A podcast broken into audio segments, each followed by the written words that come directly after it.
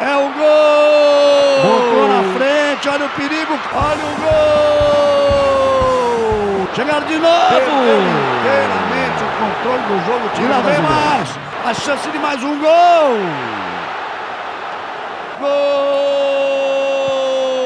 Da... Olha a bola chegando! E é gol!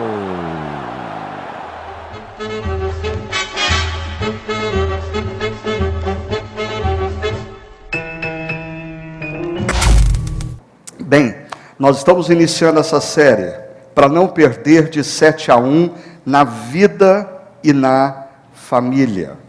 Ah, como foi dito durante a nossa liturgia, que por sinal ah, maravilhosa, a, a liturgia em si já foi uma mensagem. Se você não chegou ah, desde o início, você perdeu. Deus já está falando ao nosso coração e nos desafiando desde o início dessa reunião, reorganize a sua vida para você fazer desse momento de adoração comunitária um momento que seja efetivamente prioridade na sua agenda, na sua vida e na sua caminhada, porque foi muito bom tudo que nós vivemos aqui ah, ao longo dessa primeira meia hora. Agora, foi dito num dos momentos da nossa liturgia que no contexto brasileiro, Uh, um terço dos casamentos acabam em divórcio. Ou seja, de cada três casamentos no Brasil, um termina em divórcio.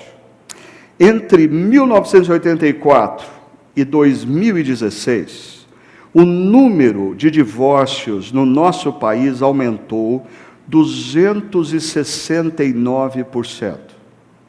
Nada no nosso país, nem a gasolina aumentou tanto nesse período. Nada, absolutamente nada aumentou tanto quanto a taxa de divórcio no nosso país. Existe uma razão para isso. E a gente vai procurar trabalhar e refletir sobre ela ah, nessa, nesse tempo de, de reflexão na palavra. Agora, hoje no nosso país, o tempo médio de duração de um casamento é de 15 anos, mas caindo. Ah, porque eh, quando você fala de tempo médio dessa pesquisa de 84 a 2016, você ainda tem aqueles casais que estão se separando depois de 30, 35 anos de casado, e a maioria dos casais hoje, mais recentes, estão se separando com 3, 4, 5 anos de casamento. Então, essa média, ah, ela é compensada por aqueles que pertencem a uma geração anterior porque a geração jovem presente tem feito essa média cair assustadoramente e de maneira muito rápida. Ah, nós vamos conversar hoje sobre fundamentos. Ah, e é muito simples falar sobre fundamentos ah, na família, fundamentos no casamento, ou seja, eu não precisaria de mais de 10 minutos para pregação ou para reflexão dessa manhã hoje. Eu vou te mostrar por quê. Vamos começar pela leitura do texto bíblico, Mateus capítulo 7, do verso 24 ao verso 27.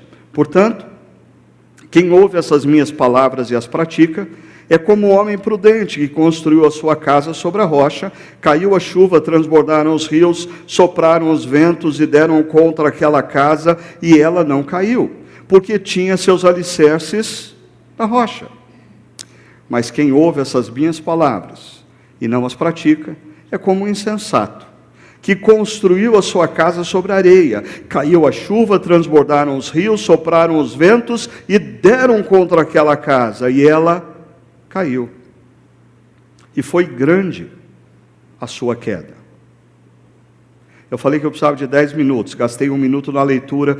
Vamos então ah, para a mensagem com os, nove minutos restantes. Primeiro, esse texto fala de dois construtores, um sensato, um insensato, ok? O construtor sensato, ele constrói a casa fazendo os alicerces na rocha. Vem uma forte tempestade, a casa permanece ah, vamos para o construtor insensato. Ele constrói a casa ah, fazendo os alicerces na areia. E aí vem uma forte tempestade e a casa é destruída, a casa cai. Ora, muito simples, nós temos na primeira parte diferentes fundamentos. Existem pessoas que constroem casamentos e famílias sobre firmes fundamentos, que é a sabedoria de Deus. Existem aqueles que são insensatos e constroem casamentos e famílias sobre fundamentos não tão consistentes, a cultura do nosso século. Ainda, as adversidades são comuns aos dois. Não existe diferença. A, a, crise conjugal que uma pessoa que vive com Deus, que vive a caminhada cristã enfrenta, é tão intensa e tão drástica quanto aquele que não vive uma vida com Deus.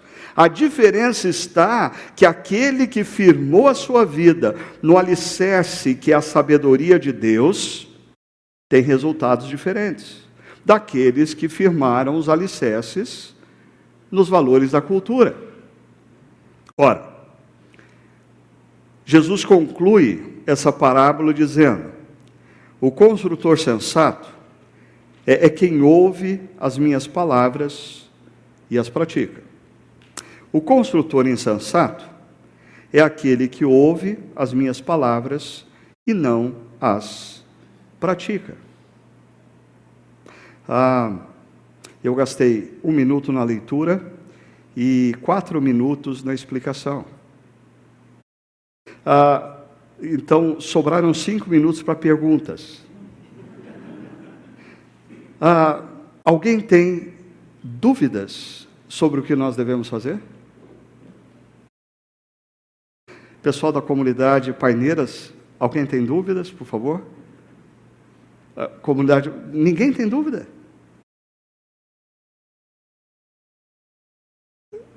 É simples. Você quer que a sua vida permaneça e vença as adversidades?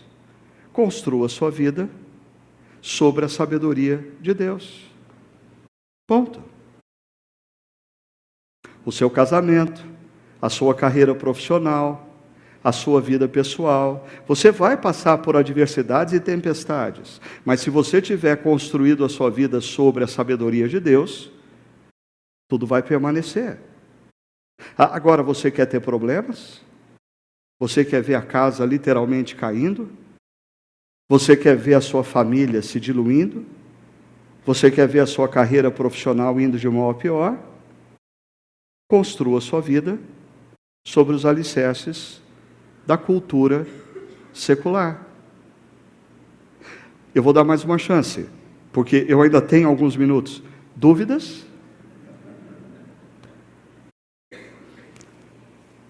O problema, e aqui eu vou sair do texto bíblico, e vou sair também da minha apresentação, ah, e eu vou caminhar para uma área que eu já estou avisando vocês, que algumas pessoas, bem possivelmente, vão me criticar ah, pelo que eu vou fazer nessa manhã.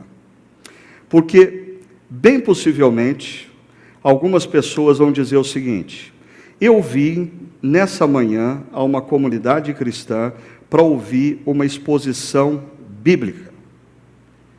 E o Ricardo Agreste fez uma, deu uma aula de filosofia e não uma exposição bíblica.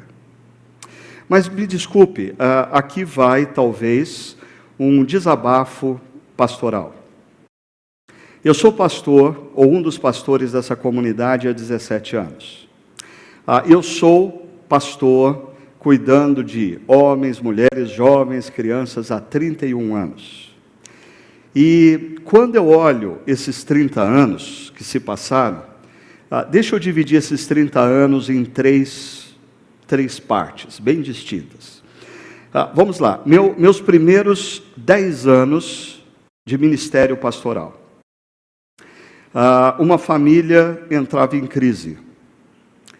A família me procurava como pastor. Eu era o primeiro a ser procurado.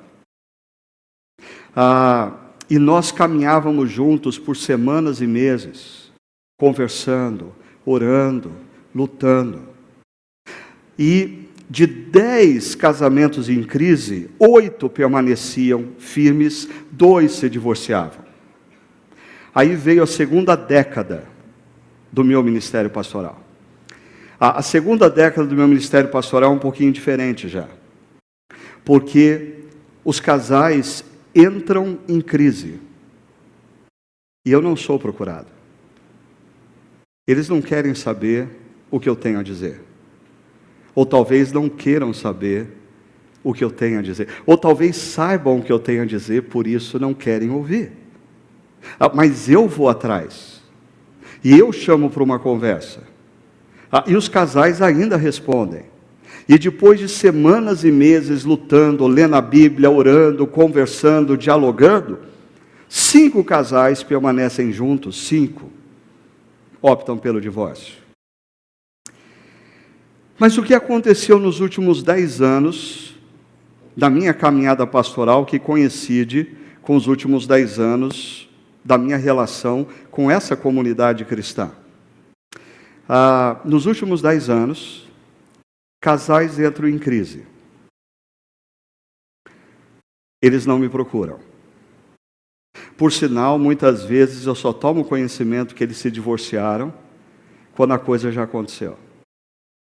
Mas quando eu ou um outro pastor da nossa comunidade toma conhecimento que o casal está em crise, ah, nós tentamos fazer uma intervenção. E não poucas vezes a gente escuta o seguinte: ah, Pastor, eu sei que essa é a sua opinião, o senhor é pago para isso, mas é uma perspectiva pessoal. Eu tenho a minha opinião, eu tenho a minha visão pessoal e eu sei o que eu vou fazer da minha vida. E de cada dez casamentos em crise, oito optam pelo divórcio, dois continuam. Então, por que, que eu vou falar talvez mais de filosofia do que de exposição bíblica hoje? Porque a grande maioria dos casais que se separam no contexto de igrejas evangélicas, eles não se separam porque eles não conhecem a Bíblia. Eles não se separam porque seus pastores nunca falaram o que Deus pensa do casamento. Eles não se separam porque eles nunca leram livros acerca do que significa o casamento na ótica de Deus. Eles se separam porque a mente deles é uma mente secular. Ah, eles são uma espécie de cristãos pagãos. Eles são cristãos porque eles ainda estão numa igreja, eles ainda leem a Bíblia, eles ainda fazem oração, eles até têm algum envolvimento com ministérios da igreja, mas a mente deles trabalha numa cosmovisão secular pagã. E aí, quando você lê o texto, quem ouve as minhas palavras e as praticas, quem ouve as minhas palavras e não as praticas, o que define se vai acontecer obediência ou não, não é o fato de que a palavra de Deus disse o que tem que ser feito, mas é, na mente da pessoa, quem tem autoridade. É uma questão de cosmovisão. A, a cosmovisão é o conjunto de crenças e valores, conscientes ou inconscientes, que orientam o indivíduo ou a sociedade na interpretação de toda a realidade. Você tem uma cosmovisão.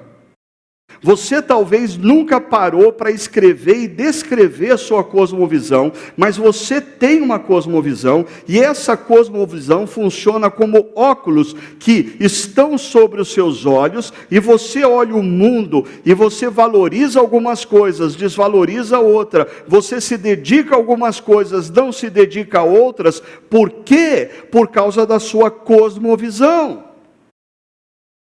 E, e a grande pergunta é se a sua cosmovisão, a cosmovisão orientadora da sua vida, é uma cosmovisão bíblica ou é uma cosmovisão secular? Ah, deixa eu falar um pouquinho para vocês do que é a cosmovisão bíblica. A cosmovisão bíblica começa afirmando que toda a criação, toda a criação, todo o universo, preste atenção nisso, todo o universo é fruto de uma ação intencional de um Deus pessoal. A criação não é fruto do acaso, a criação não é fruto de um desastre que deu certo, a criação é fruto de um Deus que um dia concebeu o universo e de maneira intencional decidiu repartir a sua glória, criando o universo e os seres humanos para desfrutarem desse universo. Existe intenção, existe ordem, existe perfeição. Deixa eu comparar a criação original de Deus a essa Ferrari. A essa Ferrari vermelha conversível. Quando você olha para uma Ferrari vermelha conversível, pergunta: ah, Você pode me convencer que essa Ferrari vermelha conversível existe por uma casualidade?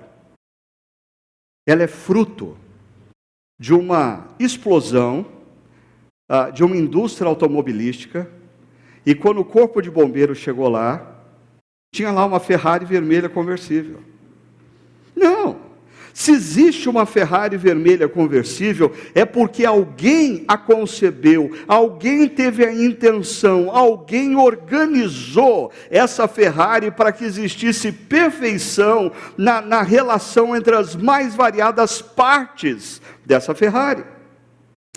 A questão, e aqui eu quero chamar a sua atenção, porque a maioria das, ou a totalidade das logias que nos cercam, das pedagogias, das psicologias, das filosofias, das sociologias, das antropologias, não concebem um elemento importantíssimo na cosmovisão cristã. Houve um momento em que os nossos primeiros pais romperam com Deus Criador, e essa ruptura com Deus Criador criou uma instabilidade total no sistema não é parcial. O meu bios está disfuncional. O câncer ameaça o meu corpo, porque o meu corpo é um sistema instável. A depressão ameaça as minhas emoções, porque as minhas emoções estão instáveis. A violência urbana, homens se voltam contra homens, pessoas se tornam cruéis, existe corrupção no sistema político. Por quê? Porque nós vivemos num mundo instável. Você já teve o desprazer de estar assistindo um filme, um jogo de futebol, e de repente o seu sinal de TV a cabo pifa.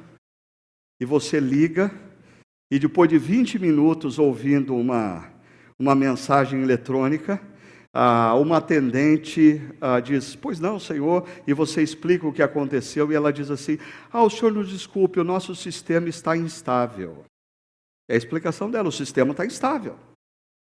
Nós, sabe por que nós morremos? Sabe por que a desgraça chega na sua família? Sabe por que você perde um filho eh, quando não deveria ser essa lógica da vida? Porque o sistema está instável. Agora, quando você pensa na lógica da Ferrari, ah, perceba comigo, todas as logias que nos cercam, as pedagogias, as psicologias, as filosofias, as sociologias, as antropologias e tudo mais, olham para o estado atual da vida humana como se fosse o estado natural. E não é. Houve um acidente. Se você olhar para esse estado natural, atual, e fazer as perguntas do tipo: o que é a vida? Qual o seu propósito? Quais os princípios e valores? Você vai se dar bem? O ser humano, como ele se apresenta hoje, não é o ser humano natural, é o ser humano decorrente de uma ruptura com Deus Criador. As nossas relações elas não podem ser fotografadas e analisadas como naturais. Os meus impulsos sexuais, eles não são naturais, eles são decorrentes de uma ruptura com Deus Criador. Todo o sistema se tornou, se tornou instável. Qualquer definição que você tirar dessa cena como absoluta e verdadeira, você vai se equivocar. Esse não é o estado natural da humanidade nem da criação. Mas dentro da cosmovisão cristã, existe a promessa de que o Deus Criador também será o Deus Redentor. Ele restaurará todas as coisas. E Ele está conduzindo a história de maneira intencional para que num determinado momento a ordem seja restabelecida, a perfeição de todas as coisas volte a acontecer. A grande questão é quem vai fazer isso e como vai fazer isso. Deixa eu abrir um parênteses aqui para pontuar para você algo que no livro, não no devocionário, no livro A Jornada, nós já colocamos no primeiro capítulo do livro. Você já percebeu que existe no inconsciente coletivo uma história que se faz presente em todas as tramas de filmes, especialmente de super-heróis. Deixa eu te mostrar isso. Como que, qual, qual é a trama dos filmes de super-heróis? O mundo está em equilíbrio. Algo acontece e gera desequilíbrio. O caos vai invadir a terra. Nós precisamos de um Salvador. E aí, eis que surge um Salvador. E esse Salvador, na maioria dos filmes, passa por uma experiência de morte e ressurreição.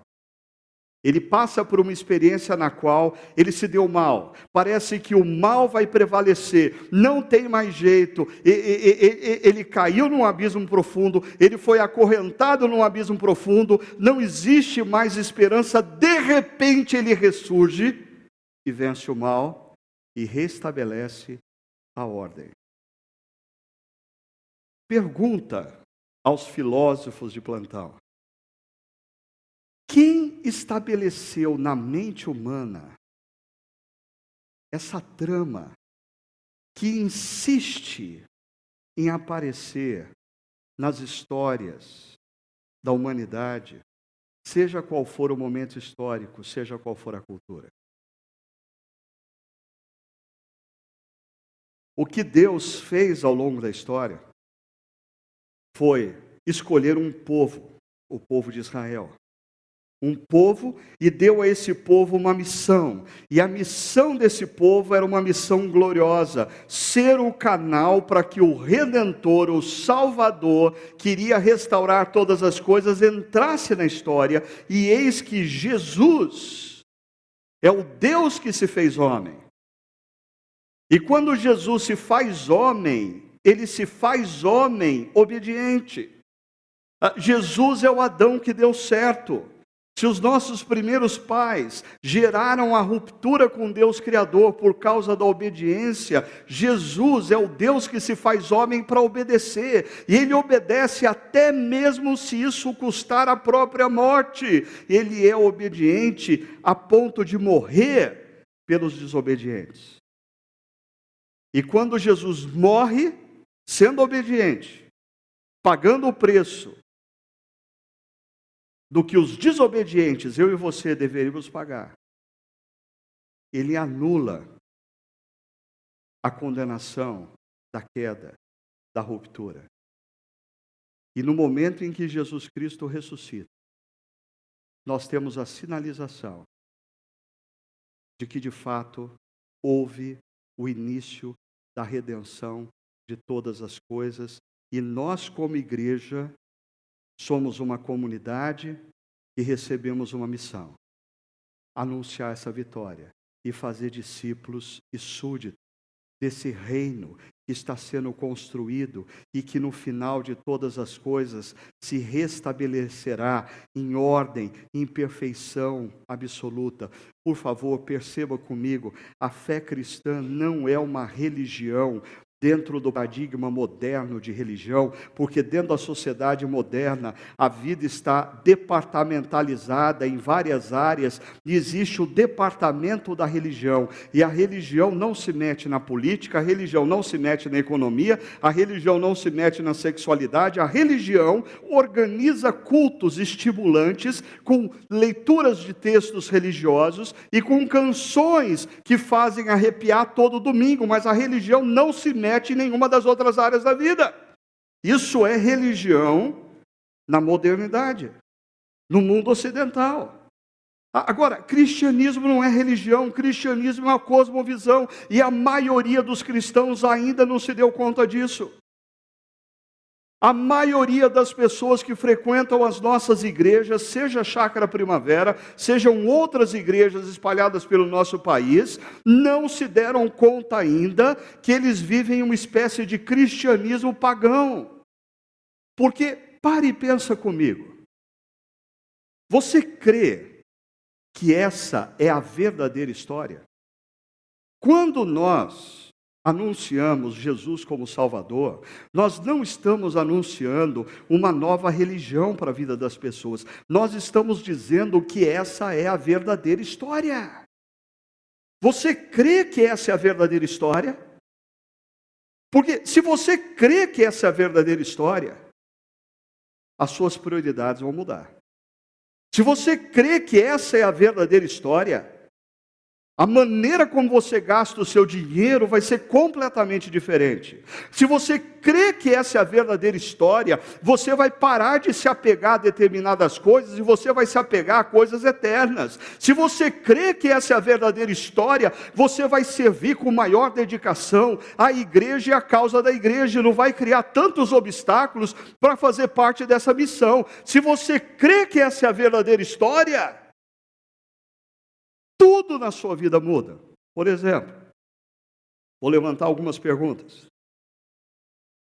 À luz dessa cosmovisão, qual a origem do mundo ao nosso redor? À luz dessa cosmovisão, o mundo ao nosso redor não é fruto de uma casualidade, é fruto, o, o, o universo ao nosso redor é fruto da criação de um Deus que teve intenção. Ainda, o que é o ser humano? Se você crê que essa é a verdadeira história, você não pode crer que o ser humano é uma meba que deu certo de maneira casual. O ser humano é um ser criado à imagem e semelhança do Deus Criador e reflete a glória do Deus Criador, e você tem um papel na história como ser humano, porque Deus te capacitou para ser um ser pensante e criativo. Ainda, qual o propósito da vida? O propósito da vida não é você ser bem sucedido no seu trabalho, porque o seu trabalho vai acabar em breve. Não é você ser rico e você prosperar financeiramente, porque tudo isso vai passar. Qual é o propósito da vida? O propósito da vida é você conhecer o Deus Criador, conhecer o Deus Criador de maneira íntima, viver na história em relação com Ele, servindo a Ele e gozá-lo durante toda a eternidade numa relação pessoal, restaurada, íntima, perfeita, harmoniosa. Esse é o propósito da vida. Conhecer o Deus Criador na história e por toda a eternidade. Como discernir o que é certo e errado? O Deus Criador revelou. Não, mas quando nós olhamos para as plantas, olhamos para os animais, olhamos para os impulsos dos seres humanos, nós percebemos que esse negócio de certo e errado é relativo. Não nessa cosmovisão. Porque essa cosmovisão, o que é certo ou errado não depende da sua percepção, não depende do que você acha, não depende do que você pensa. O Deus Criador revelou o que é certo e errado. Ainda, qual a origem e o papel da família nessa cosmovisão? Ah, perceba que se você ler o texto bíblico, a família, ela nasce antes da queda nessa cosmovisão. A família pertence ao plano de Deus anterior à própria queda. E a família, ao longo de toda a trajetória dessa cosmovisão, tem um papel importantíssimo, porque Deus usa a família, a descendência da família. Deus chama não somente o indivíduo Abraão, Deus chama a descendência de Abraão. Deus inclui você, sua esposa, você, seu marido, você, os seus filhos, você, os seus netos nesse projeto. E o projeto da família é nós fazermos com que as gerações futuras conheçam um Deus criador e Deus redentor e vivam com ele na história de maneira íntima para gozá-lo durante toda a eternidade. Qual o papel e lugar do trabalho? Eu diria que aqui que a coisa pega. Porque a maioria dos cristãos que eu conheço não teriam coragem de dizer que não creem nessa cosmovisão. Mas a relação deles com o trabalho e com o dinheiro é completamente incoerente a essa cosmovisão. Se você crê nessa cosmovisão, você precisa redimensionar o que você pensa acerca do seu trabalho, você precisa redimensionar o que você crê como sucesso, você precisa redimensionar o que você crê como vocação e sua missão. E por fim, para fazer um elo com o que a gente está falando nessa série, o que fazer diante da crise conjugal? Pare e pensa comigo. Um homem e uma mulher casados, que creem firmemente nessa cosmovisão. E esse homem ou essa mulher um dia acorda pela manhã, olha do outro lado da cama e fala: Meu Deus, quem é esse sujeito? Quem é essa mulher? Eu não sinto mais nada por ele ou por ela. Pergunta? Se a cosmovisão é essa, o que, essa, o que essas pessoas vão fazer? A cosmovisão determina a sua decisão.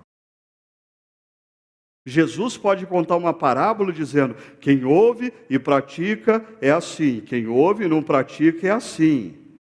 Mas o que faz você praticar as palavras de Jesus é a cosmovisão que norteia a sua mente quando você olha para o lado e constata o que aconteceu no meu casamento.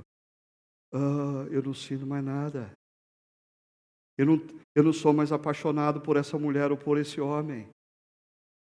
Diante do que aconteceu, eu preciso viver uma nova aventura, eu preciso ser feliz. Afinal de contas, eu tenho o direito. Oh, oh, oh, desculpa, você não está trabalhando com essa cosmovisão mesmo frequentando uma igreja todo domingo, cantando todos os cânticos, se arrepiando três vezes por liturgia, ouvindo pregação, de vez em quando dando risada, de vez em quando chorando, mas a sua cosmovisão não é essa. Perceba. Existem outras cosmovisões. Na história da salvação, Babel nos diz que povos e etnias se separaram e essas outras cosmovisões trabalham de maneira equivocada, principalmente com a primeira parte da cosmovisão bíblica, a criação e a queda. E aí, essas cosmovisões fazem com que a gente olhe para o nosso mundo atual e veja o mundo atual como realidade natural e a gente comece a estabelecer princípios a partir do mundo em que nós vivemos e não a partir do mundo que nós não conhecemos no passado nem no futuro, mas vamos conhecer porque Deus está fazendo nova todas as coisas e Ele vai restaurar todas as coisas. Vou dar o um exemplo para vocês da cosmovisão que mais nos pega como homens e mulheres que vivem no Ocidente no século XXI. A cosmovisão humanista. A cosmovisão humanista é o sistema de crenças, preste atenção, em que os seres humanos assumem o papel de Deus como criadores, redentores e regentes da história. Não existe Deus criador, Deus redentor, Deus regente. Quem é o criador do mundo, cultura? O homem. Quem é a solução para o mundo? O homem, o ser humano. Quem é, o, futuro vai ser determinado por quem? Pelas decisões que os seres humanos fizerem. Olha só, o Manifesto Humanista de 1933 afirma o seguinte: o homem, e mais ninguém, e mais ninguém, é responsável pela concretização do mundo e seus sonhos, e tem dentro de si a capacidade de sua realização.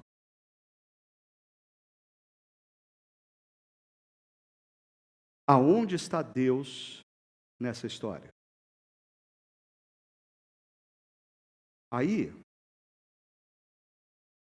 quando você vai para a escola e faz todo o ensino fundamental, faz o ensino médio, vai para a faculdade, entra em contato com as mais variadas teorias e logias, você gradativamente é, é convencido ah, de que o mundo que nos cerca é a realidade, o mundo que nos cerca determina o que nós devemos fazer. Por quê? Porque o ser humano é o centro de todas as coisas. Não existe a concepção de um Deus criador, de um Deus redentor, de um Deus que rege a história. Aí, a cosmovisão humanista, ela começa muito distante da gente, há mais de dois mil anos atrás, quando Sócrates, Platão e Aristóteles, na sociedade grega, começam a buscar a verdade ou as verdades universais sem ter por base a religião.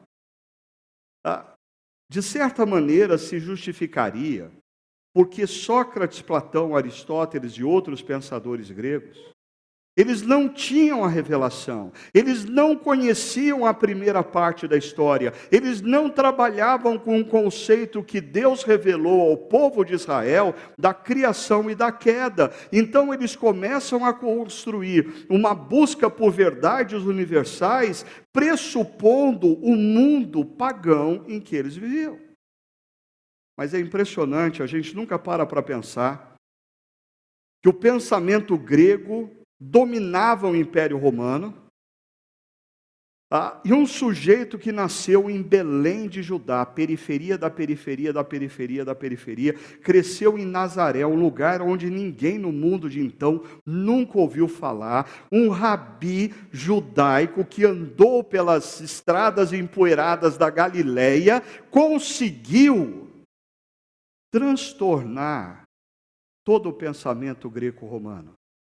Por quê? Primeiro, ele se afirma como Deus Criador que entra na história para resgatar a criação. A, a, a, criação não é fruto do acaso, a criação não é má como pensava Platão, a criação não, não, nos, releva as não nos revela as verdades absolutas como pensava Aristóteles, a criação é fruto de uma queda e o Deus Criador ama a criação e entrou na criação para resgatá-la. E mais, Jesus, quando se afirma o caminho, a verdade, a vida e principalmente a luz do mundo, essas características são as características que os pensadores gregos buscavam como verdade absoluta. Eles buscavam o caminho, eles buscavam a vida e principalmente eles buscavam a luz. Prova disso é que o ressurgimento dessa ótica do pensamento clássico no mundo moderno se chama iluminismo. É a luz que ilumina a mente humana, para a mente humana conseguir discernir o que é certo e o que é errado. E Jesus entra na história e diz: A luz sou eu. Você quer discernir o que é certo e errado? Me convida para entrar na sua vida. E eu vou iluminar a sua mente e o seu coração. Mas a Idade Média, a gente tem ali uma crise porque Agostinho, Tomás de Aquino, dentre tantos outros, fizeram uma tentativa de sintetizar a fé cristã com o pensamento clássico. Então, Agostinho tenta sintetizar a fé cristã com o platonismo, Tomás de Aquino tenta harmonizar a fé cristã eh, com o pensamento de Aristóteles, isso ah, não, não, não, sai uma coisa boa, mas num determinado momento emerge na história, no século XVI, XV, XVI, XVII, o que nós conhecemos como renascimento, que é o resgate do pensamento clássico, ou seja, crescente confiança na razão, crescente defesa do ideal humano de autonomia e de liberdade. O ser humano volta a ser pintado, o ser humano volta a ser alvo de esculturas, no Renascimento, o ser humano volta a ocupar o centro. O ser humano começa a observar o mundo e começa a, a, buscar verdades absolutas através da observação da natureza. São os primórdios do que nós conhecemos como ciência moderna, e isso vai desembocar no que nós conhecemos como modernidade, que é a antítese da cosmovisão bíblica. O mundo moderno que nós que vivemos no Ocidente fomos formatados, influenciados por quer nós queiramos ou não, desde a Revolução Industrial, desde a Revolução Francesa, é um mundo que tem fé mas tem fé no homem, na razão, no progresso e na sociedade racionalmente ordenada. Ah, é possível ser humano, com a razão, estabelecer leis que vão fazer da sociedade uma sociedade mais justa. É possível ser humano, através da razão, desenvolver tecnologia que vai tornar a vida de todos melhor. É possível ser humano, através da razão, levar o mundo ao progresso de paz, de igualdade a todos. Por detrás dessa fé existe um pressuposto. O ser humano precisa de liberdade e autonomia. Chega desse negócio da religião falar o que o ser humano tem que fazer. É, esse negócio de revelação não cabe na modernidade. Um Deus que dita o que nós queremos ou o que nós devemos fazer, não cabe aqui. Para nós termos o progresso esperado, para nós termos a sociedade honesta, justa, igualitária que nós sonhamos, nós precisamos de liberdade, de autonomia e através da razão nós vamos construir esse mundo. Verdade? O século XX estabelece um grande ponto de interrogação nesse projeto. Porque a mesma tecnologia que nos favoreceu com tantas coisas criou a bomba atômica. A mesma ciência que faz uso da razão para chegar a verdades objetivas do que é certo ou errado, por favor, preste atenção. A mesma ciência foi a base de Adolf Hitler para fazer o que ele fez durante a Segunda Guerra Mundial. Nós chegamos no final do século XX uma sociedade onde nunca a desigualdade foi tão grande, nunca, nunca os ricos foram tão ricos e os pobres foram tão miseráveis, nunca, nunca as doenças emocionais estiveram tão presentes nas sociedades mais diversas, nunca a violência foi tão intensa e a agressão de ser humano para ser humano foi tão cruel. E a promessa da modernidade, de que se nós construíssemos um mundo a partir da razão, buscando a verdade objetiva, confiando, confiando na boa intenção do ser humano. Aonde está essa sociedade prometida? Isso gera o que nós conhecemos hoje por pós-modernidade, que é a decepção com o ideal moderno razão, progresso, verdade.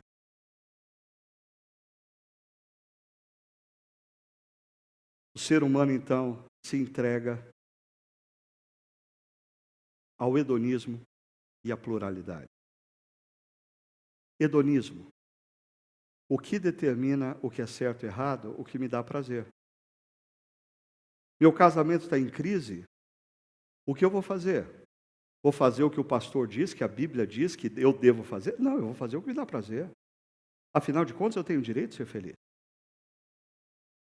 Ah, mas você está fazendo algo errado. Não, é tudo uma questão de perspectiva, porque não existe certo ou errado. A gente não pode chegar à verdade através da razão. A gente pode chegar à nossa perspectiva de verdade através da nossa razão, mas o outro tem uma outra perspectiva, o outro tem uma outra perspectiva. Nós vivemos numa grande praça de alimentação, aonde cada um come o que quer e ninguém julga o outro, porque tudo é uma questão de perspectiva.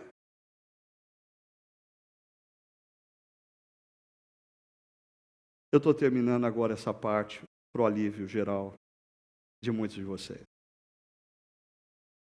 Então, pensem comigo.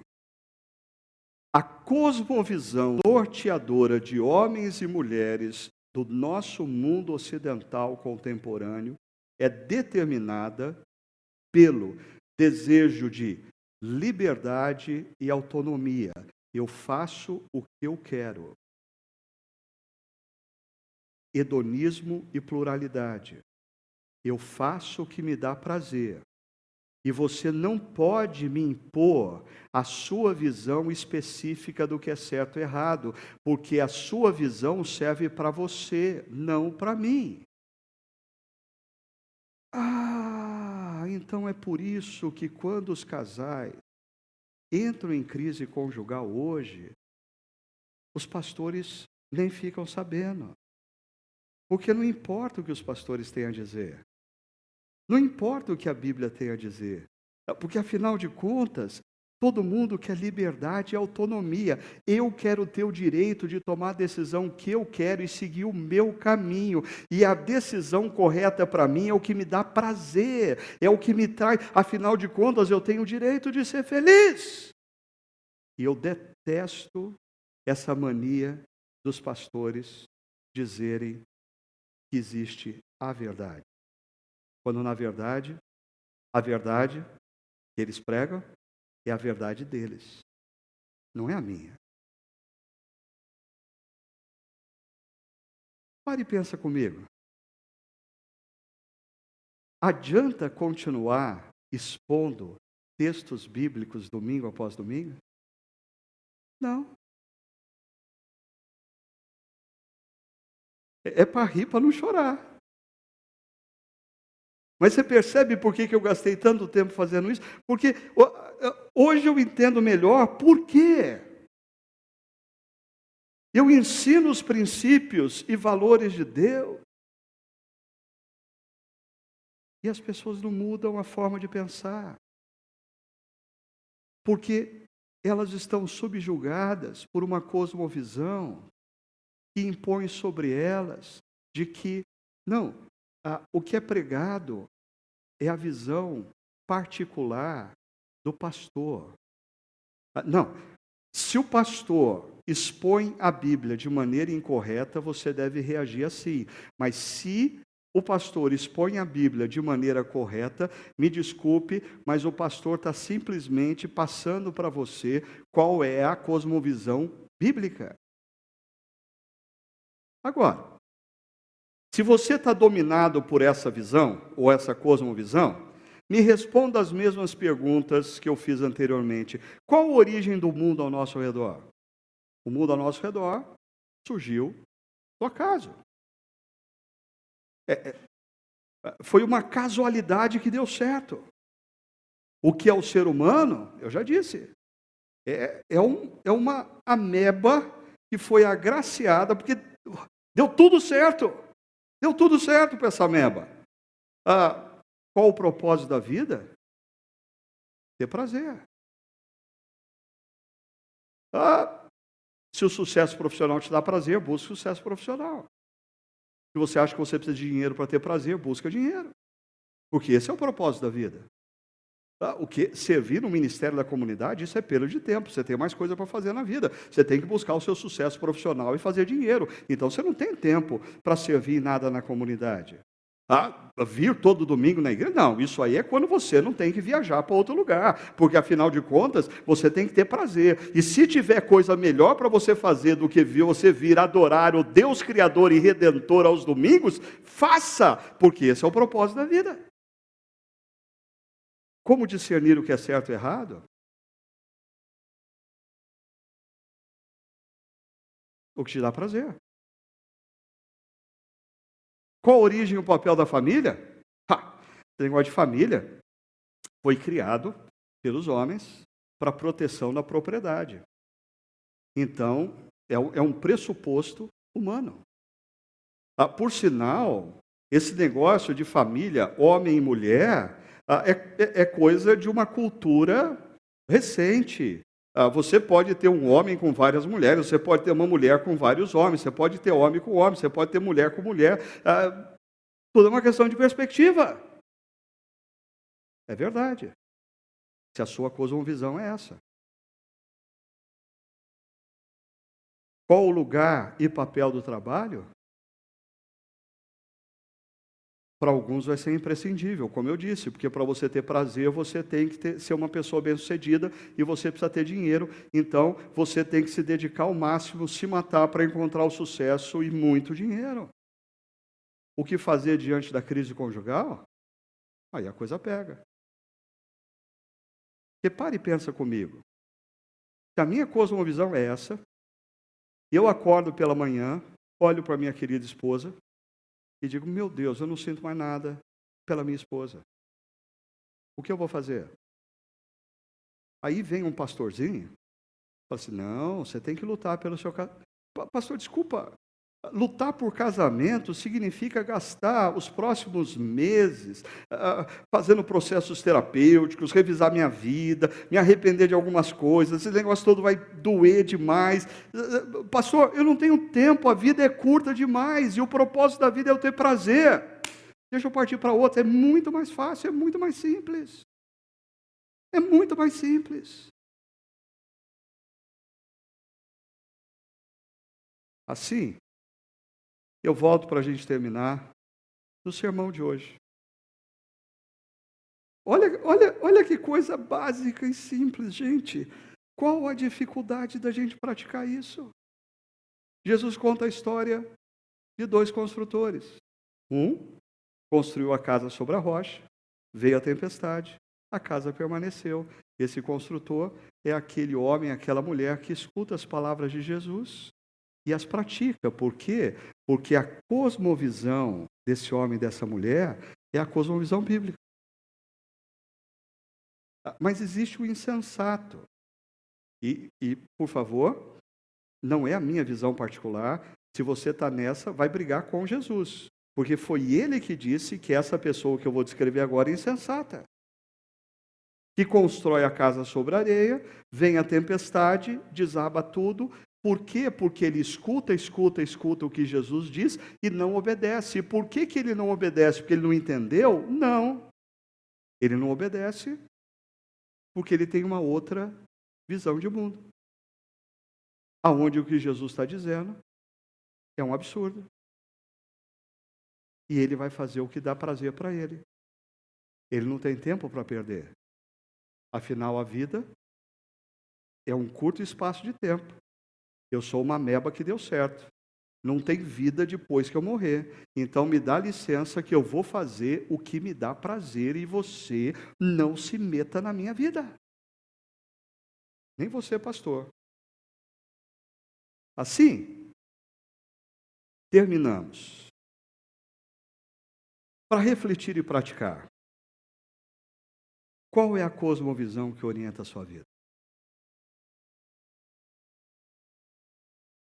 Eu queria muito que você saísse daqui nessa manhã, vocês aqui em Barão, vocês aí em Paineiras, incomodados.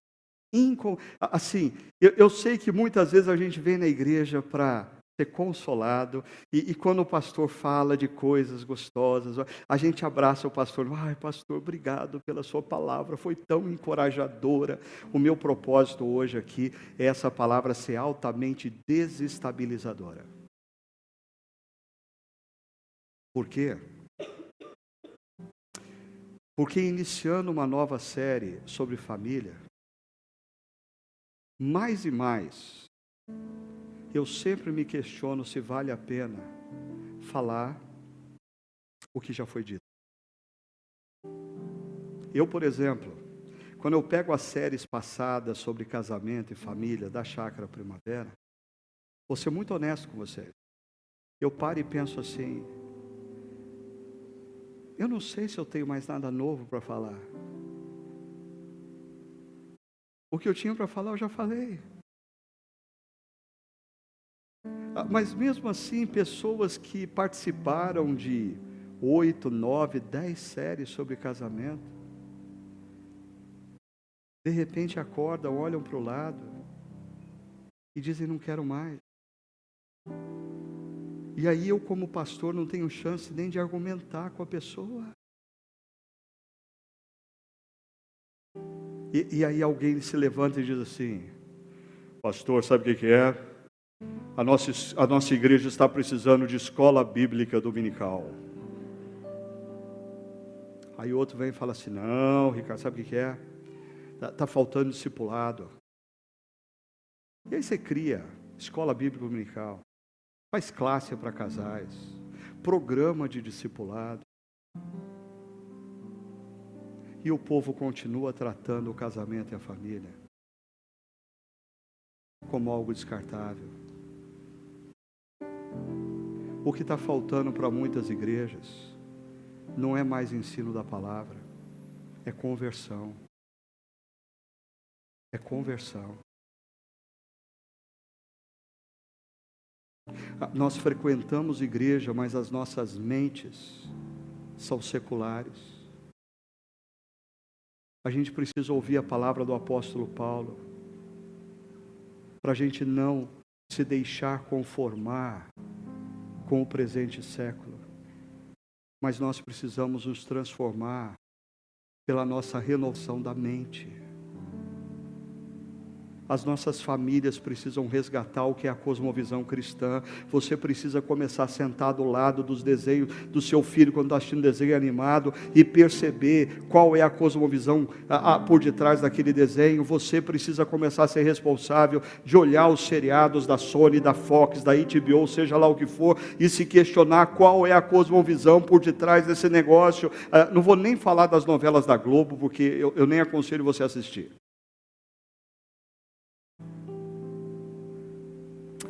Qual é a cosmovisão que te orienta? Quais as áreas da sua vida que precisam ser redimensionadas a partir da cosmovisão bíblica? Porque assim, tudo o que eu vou falar a partir de hoje não vai fazer sentido nenhum para você, se você não compreender que tudo que eu falar, eu vou falar a partir da cosmovisão bíblica. Por exemplo, eu não vou entrar na discussão com você de gênero, porque essa é uma discussão que pertence a uma outra cosmovisão. Quando eu olho para a cosmovisão bíblica e creio que aquela é a verdadeira história, eu não preciso gastar tempo com algumas coisas. É claro, eu preciso gastar tempo com aquele que ainda não conheceu o redentor da história, que é Jesus para que ele conheça a redenção da mente, do coração e da vida. Mas talvez você tenha que sair daqui hoje pensando em redimensionar a maneira como você lida com o seu trabalho, a maneira como você lida com o seu dinheiro, a maneira como você lida com o seu tempo. Porque se você crê que a cosmovisão bíblica é a verdadeira história, isso gera não uma conversão do que você faz de vez em quando, de domingo, indo à igreja. Isso gera uma conversão de mente e de coração, de tudo que você faz, a maneira como você olha o mundo, a maneira como você se relaciona com tudo e com todos. Por fim, o que você pode e deve fazer para resgatar e nutrir uma cosmovisão bíblica em sua vida e família? Talvez você precise gastar, decidir hoje, gastar mais tempo com a Bíblia e com bons livros do que com redes sociais. Porque as pessoas que você segue na rede social e que você é induzido muitas vezes a admirar e a desejar ser como a pessoa. A grande maioria delas vive uma cosmovisão completamente distinta, por isso elas, elas valorizam coisas que você não deveria valorizar.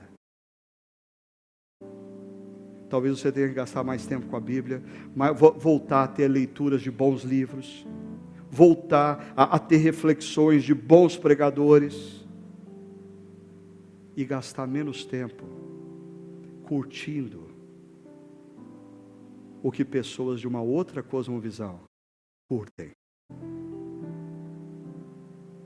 A gente, precisa, a gente precisa voltar a conversar com as crianças e contar histórias para elas que nutram na mente e no coração delas a cosmovisão bíblica.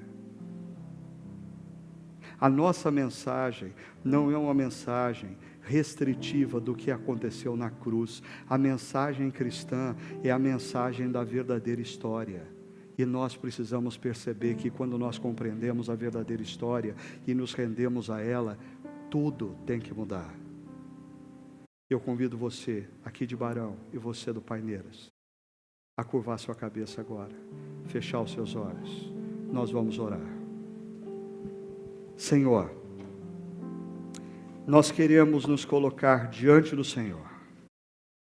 E nesse momento, suplicar ao Senhor que ilumine as nossas mentes e corações. Porque Jesus, o Deus que entrou na história e naquela cruz morreu por nós e ressuscitou no terceiro dia, ele é a luz. A luz que pode iluminar nossas mentes e corações, nos dando o verdadeiro sentido da vida, nos dando a verdadeira razão de viver, nos dando a orientação segura do que é certo, do que é errado. Senhor, eu, eu como pregador dessa manhã, eu tenho plena certeza de que por mais que eu tenha me esforçado para elucidar essa questão, ninguém aqui em Barão, no Paineiras, ou pessoas que nos acompanham pela internet, vão mudar a maneira de pensar, se não for através da ação do Teu Santo Espírito. Por isso eu te peço, Pai que o teu Santo Espírito sopre sobre nós. Que o teu Santo Espírito intervenha nas nossas mentes e nos nossos corações.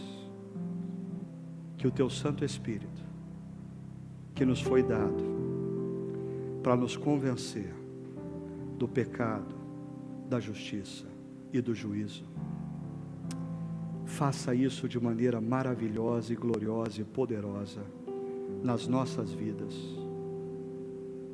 nesse momento.